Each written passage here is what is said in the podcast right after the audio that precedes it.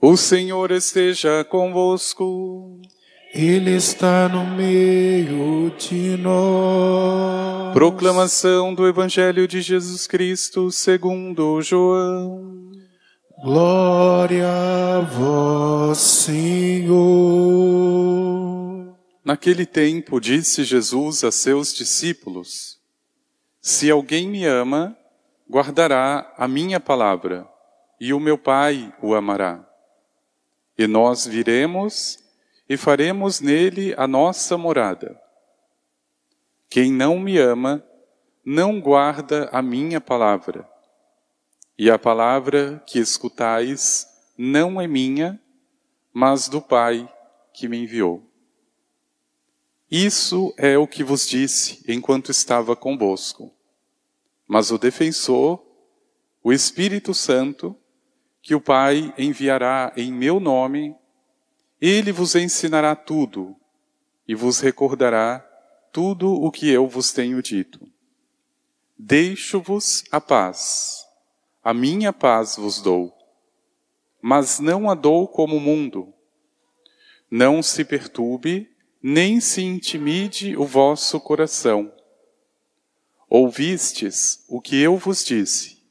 Vou, mas voltarei a vós.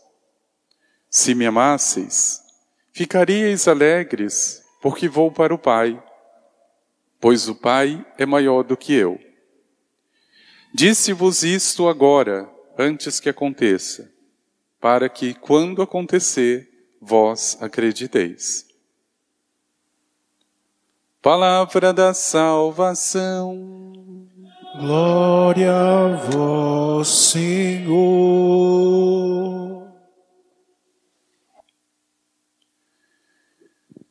Se alguém me ama, guardará a minha palavra e o meu Pai o amará. Mais uma vez, a liturgia se baseia naquilo que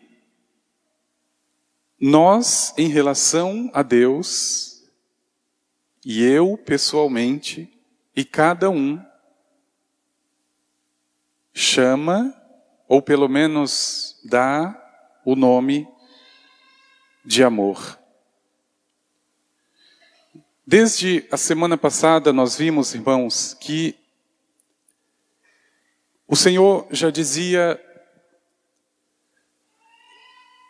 as características que distinguem o amor de Deus do amor humano.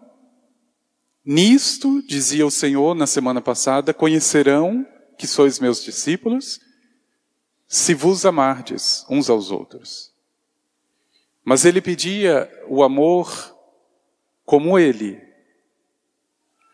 igual ao seu amor não apenas o nosso amor.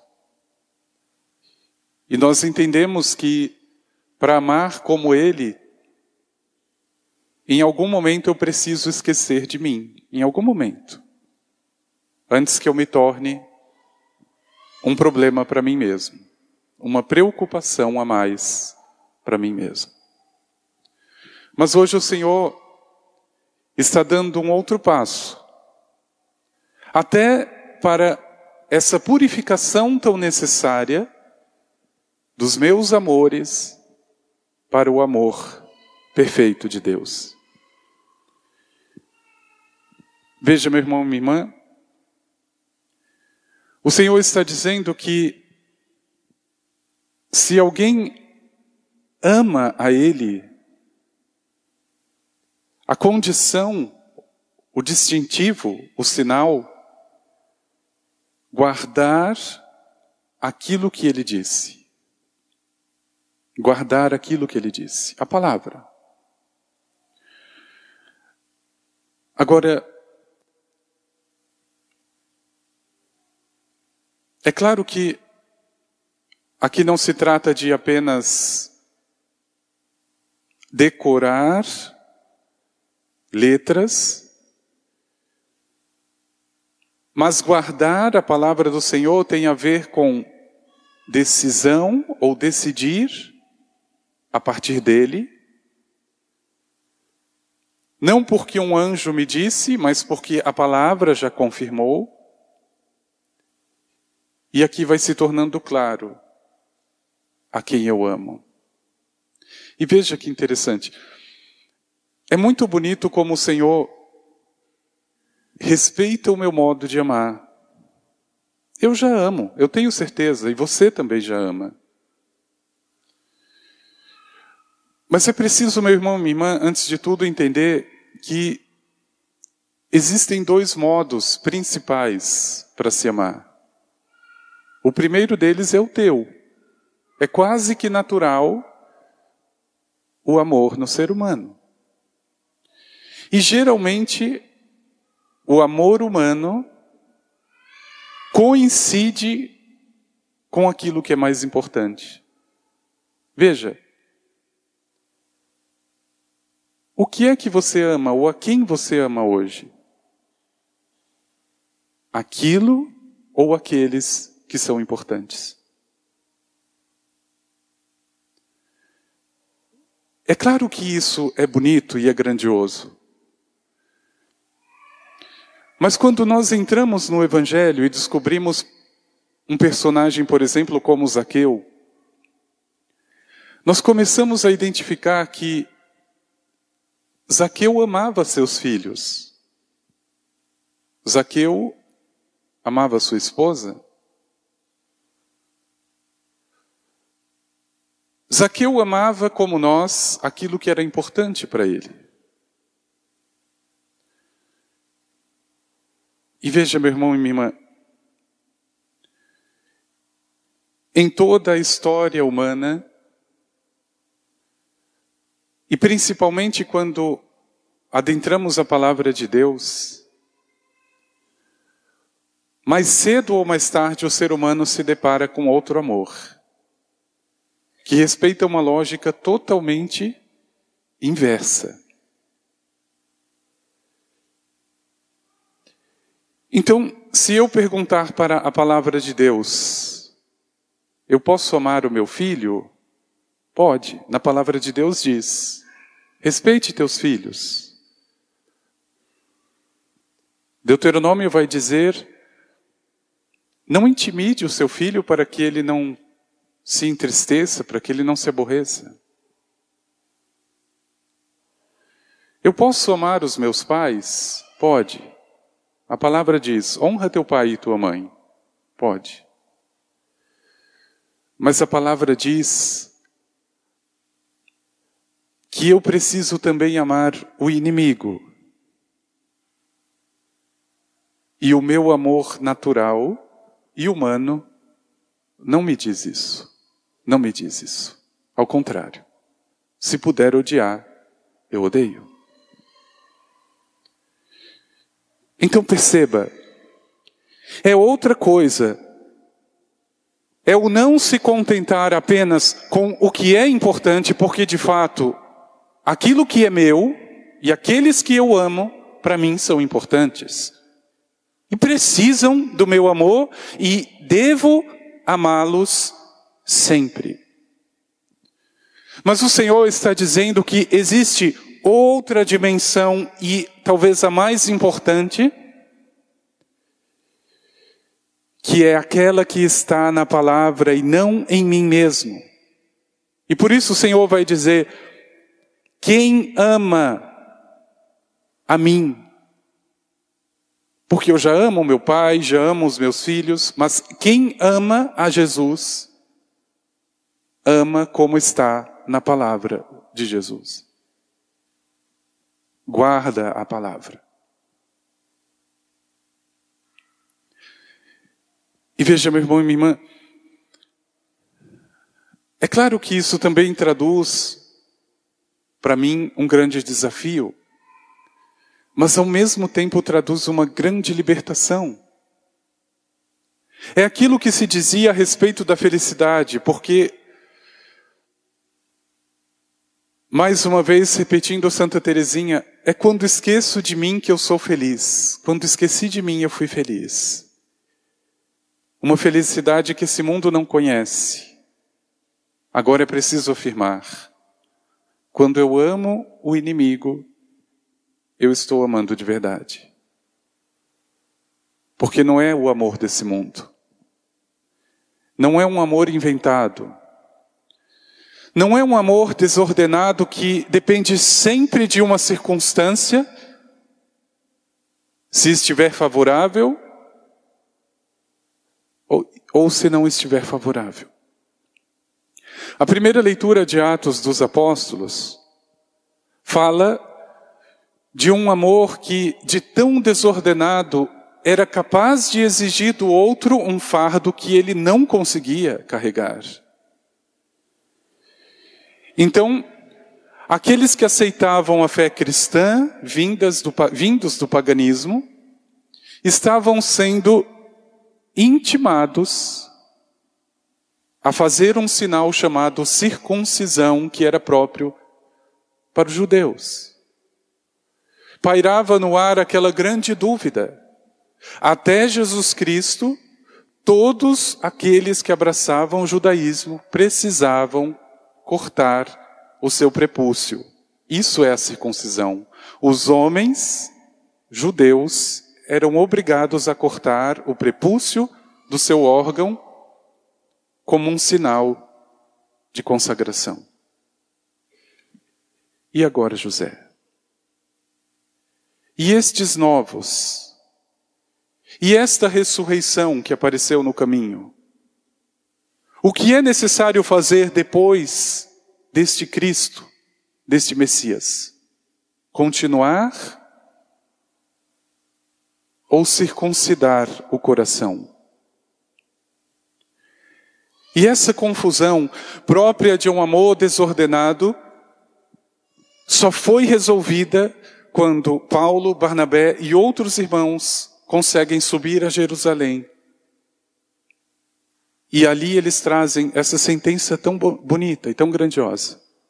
Irmãos, decidimos, o Espírito Santo e nós, não colocar um fardo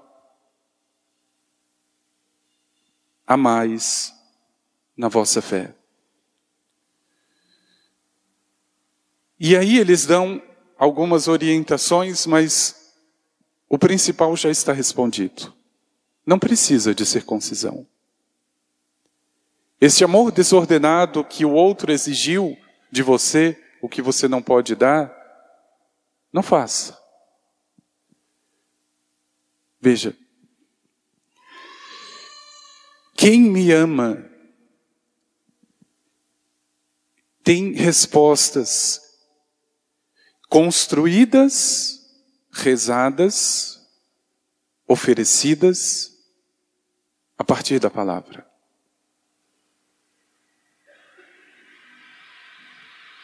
Veja, meu irmão, minha irmã, nada absolutamente daquilo que te aconteça de grandioso, de difícil, Nada, nada escapa à palavra de Deus. É a medida do amor que me permite parar diante dela para dizer: Senhor, nesse desemprego, onde encontro a tua palavra? Neste filho que nasceu, nesse júbilo, nesse presente que eu recebi, onde está a tua palavra? Procure, ela sempre está em todos os momentos. E para que eu não justificasse o sofrimento a meu modo, o Senhor deixa por escrito o dia que ele sobe numa cruz e derrama o seu sangue.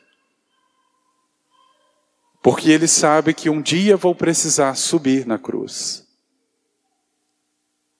E se eu olhar para a palavra dele, e confiar na palavra dele. Eu amei o Senhor. Eu amei o Senhor. O problema, meu irmão, minha irmã, veja, qual é a grande tragédia na fé do ser humano? É começar a criar o Deus à sua imagem. Veja que tragédia. A pessoa não considera mais a palavra. Então, ela acredita sim amar, Mas ela se contenta apenas com essa primeira dimensão, que apesar de importante não é absoluta. Então ela ama os seus filhos, não seus inimigos. Ela não ama. Ela não ama. Aquilo que é preciso não foi feito. Viajar pela palavra, percorrer este caminho, como os discípulos de Maús. Não ardia o coração? Então vamos. Não é ele que nos explicava essa tragédia e o que já estava em todos os profetas?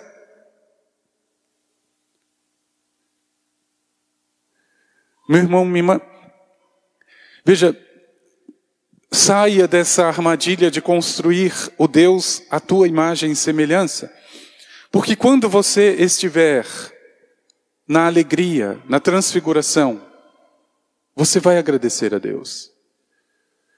Quando você estiver no Calvário, este teu Deus não dá conta, não dá conta. Você vai ser o primeiro a abandoná-lo. É preciso algo concreto, algo verdadeiro, onde você baseie a tua escolha, tuas decisões, a tua vida. Não precisa inventar. Já existe a palavra. Se não for por aqui, não é amor. Se não for pela palavra de Deus, é qualquer coisa, não é amor. É o desafio que o Senhor hoje coloca no teu coração. E veja que obra perfeita do nosso Deus. Pode ser que na tua situação concreta você não saiba mais o que fazer. Não saiba. Aliás, tem situações que as pessoas me apresentam que eu sinceramente não sei o que dizer. Absolutamente.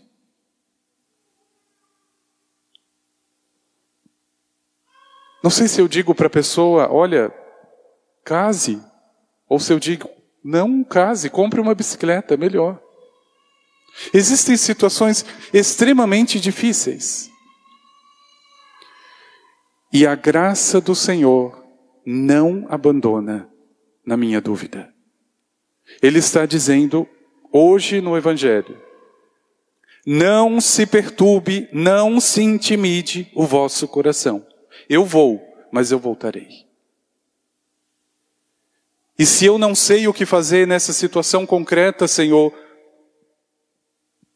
o que respondo? O que faço?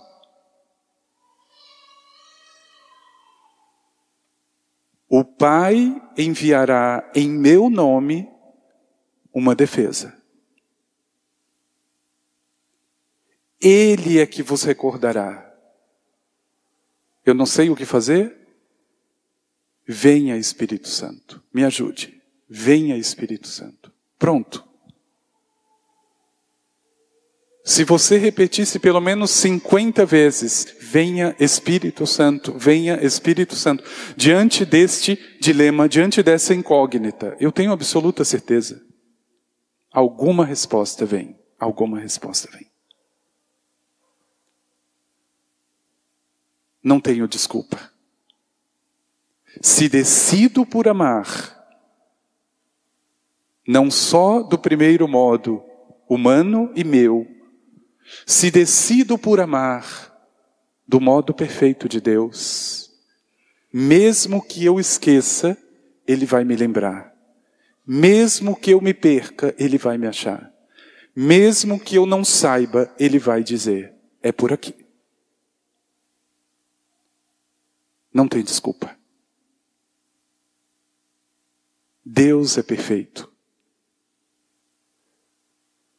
Se não bastar o Pai na tua vida, meu irmão e minha irmã, Ele vai mandar o Filho. Se o amor crucificado do Senhor não bastar, Ele manda o Espírito. Se o Espírito Santo não bastar, você não ama. Não ama. Veja, pedindo essa graça ao Senhor, ao mesmo tempo a docilidade e a coragem, porque Ele próprio diz: não intimide o vosso coração. Não se intimide. Essa coragem de dizer, do teu modo, Senhor, eu quero amar. Do teu jeito, me decido amar. Porque eu já amo. Mas quando eu chego diante do inimigo, eu nunca sei o que fazer, além de odiar. Além de odiar. Que no teu coração, meu irmão, minha irmã, haja o espaço além do teu amor para o amor de Deus. E como é que é possível construí-lo? Com aquilo que na palavra, com aquilo que ele e os seus lábios disseram.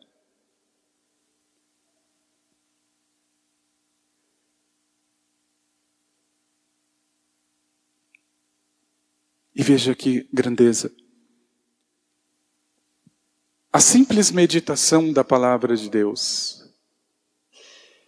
é como que um murmúrio muito suave do Senhor. Muito suave. Aliás, se serve de testemunho. A maioria de nós já vimos. Geralmente os protestantes distribuíam, agora menos, mas distribuíam nas casas o Novo Testamento, livrinhos pequenos. E teve uma altura da minha vida onde, mais perdido que outra coisa, eu abri aquele livrinho no Evangelho de Mateus. Iluminou. Você quer me seguir? Eu não sei, Senhor. Tome a minha cruz, ou tome a sua cruz, melhor dizendo. O Senhor sabia que eu sou uma pessoa impetuosa e que eu não desisto na primeira. Se Ele estava me dizendo para tomar a minha cruz, eu precisaria tomar. Mas isso não foi um anjo que desceu do céu. Foi uma palavra que ele deixou para esse mundo. Eu só precisei ler. Meu irmão, minha irmã, não perturbe o teu coração. Não intimide o teu coração. O Senhor está dizendo que te deixa a paz. Não como o mundo, ele deixa outra paz. Mas ele sabe que o seu modo de amar, ainda tão humano, não te leva além de si mesmo. É preciso mais. O modo de amar dele próprio só é possível guardando, lendo, rezando a palavra dele. Vamos pedir ao Senhor.